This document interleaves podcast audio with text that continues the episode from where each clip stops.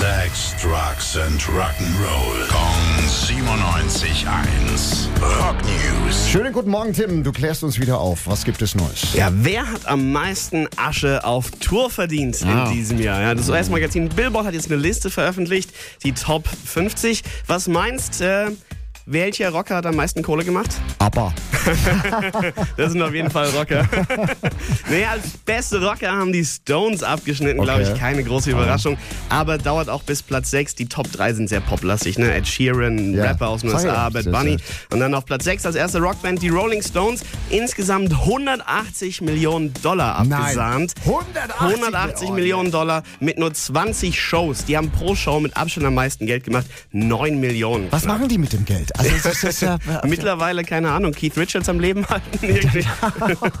und dann äh, geht aber ein bisschen rockiger weiter, muss man sagen. Die Red Hot Chili Peppers haben es auf die 7 geschafft. Def Leppard und Motley Crue zusammen mit ihrer Arena-Tour auf 8. Und Ja. Genesis zum Abschied sogar nochmal 80 Millionen eingeheimst. Rock News. Sex, Drugs and Rock'n'Roll. Jeden Morgen 9 um kurz vor 8 in der Billy Billmeyer Show. Gong 97.1. Frankens Classic Rock Sender.